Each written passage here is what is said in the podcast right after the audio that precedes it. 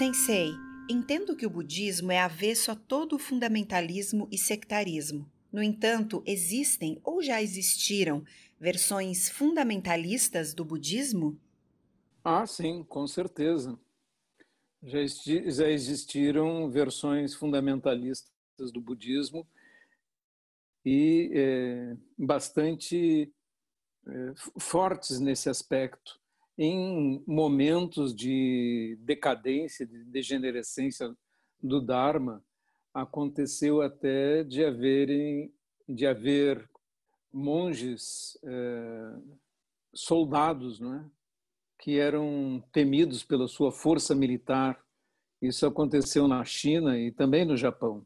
Vejam que até mesmo o Kung Fu foi criado dentro de monastérios budistas e existe até hoje um monges Shaolin que se dedicam explicitamente a, a uma prática de física, não é?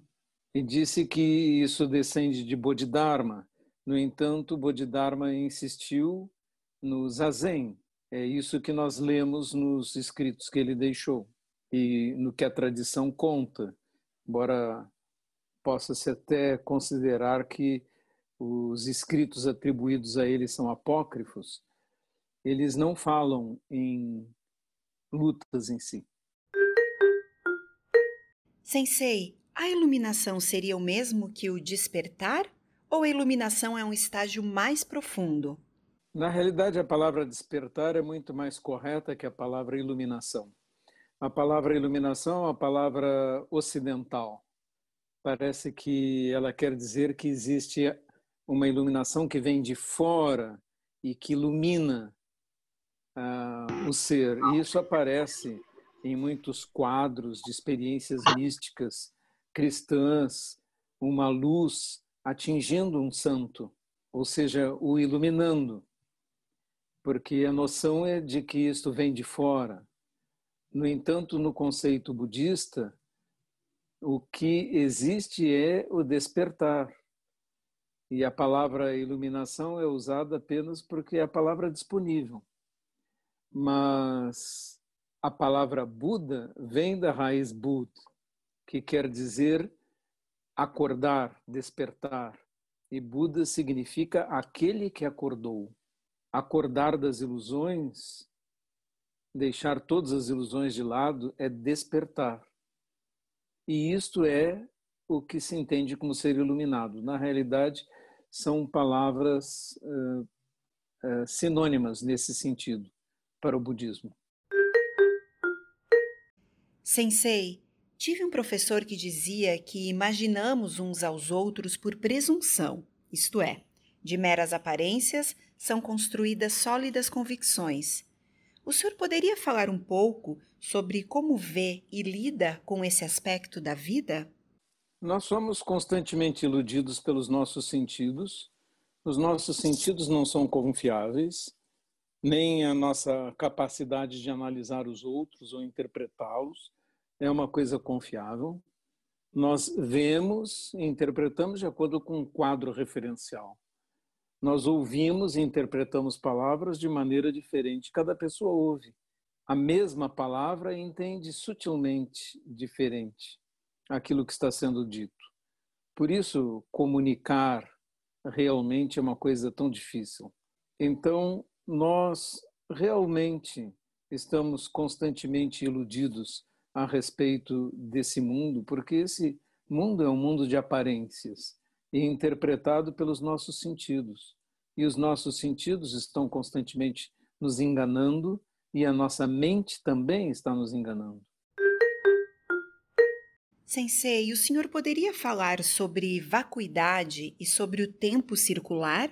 A vacuidade é o conceito de que existe coisa alguma que vai se encontrar que tem um eu verdadeiramente inerente. Todos os eus são construções. Os nossos próprios eus pessoais são construções. E isso que quer dizer vacuidade. Nós somos vazios de um eu. Nós queremos acreditar muito na nossa identidade, no nosso eu, no nosso nome, na nossa personalidade. Até hoje eu estava fazendo uma entrevista e alguém me perguntou sobre a psicologia e a sua tentativa de estruturar um eu forte. É uma, um procedimento característico para enfrentar o mundo, para estruturar uma pessoa para enfrentar o mundo. Então, trata-se de uma adaptação ao mundo, não uma tentativa de despertar das ilusões, mas sim de reforçar a ilusão de um eu de forma que possa resistir a embates da existência. Mas a abordagem do budismo é completamente diferente. Ela diz que o eu é ilusório. Então, a vacuidade é o conceito de que todas as coisas estão vazias de um eu. Não significa um vazio físico ou qualquer outro tipo, tipo de coisa, mas sim o vazio de um eu. Todas as coisas estão interconectadas, são interdependentes e nós mesmos não somos aquilo que pensamos que somos. A nossa verdadeira natureza é algo muito maior, mas nós permanecemos na ilusão do nosso eu pessoal. E a pergunta sobre o tempo circular. Imagino que quer se referir ao fato de que o budismo entende o universo todo como cíclico, vivendo de contrações e expansões em tempos inimagináveis.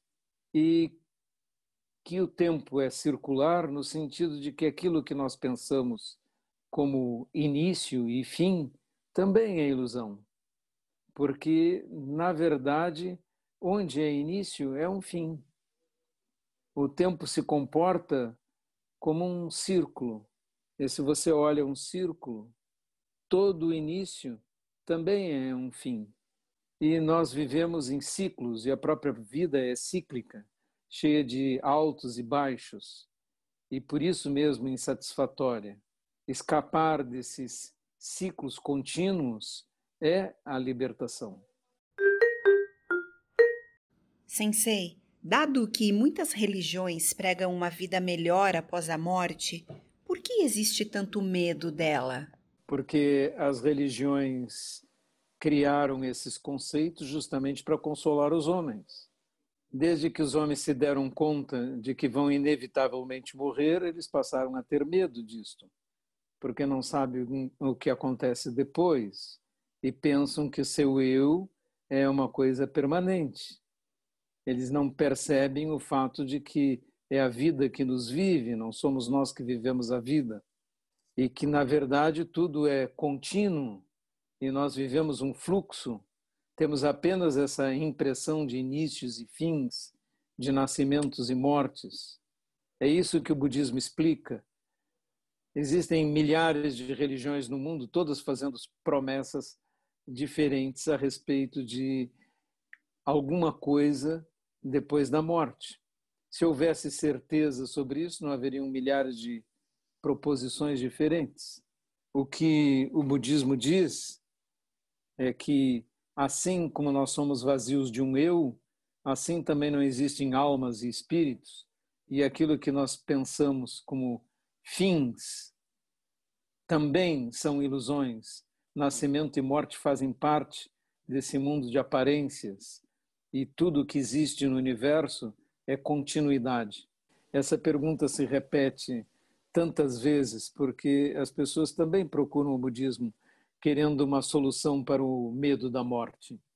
Mas na realidade, quando uma pessoa desperta das ilusões, não existe mais morte nem nascimento e, portanto, não existe mais medo algum. Simplesmente compreendemos nossa continuidade.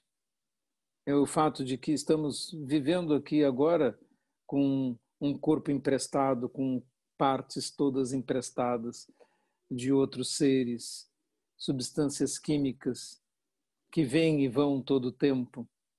É, queremos acreditar na nossa permanência, mas nós somos fluxo e continuidade. Não somos um ser que apareceu e que vai desaparecer e que quer desesperadamente continuar na mesma condição. Para o budismo, ficar repetindo vidas desta forma não passa de um aprisionamento. E nós queremos nos libertar, não permanecer aprisionados.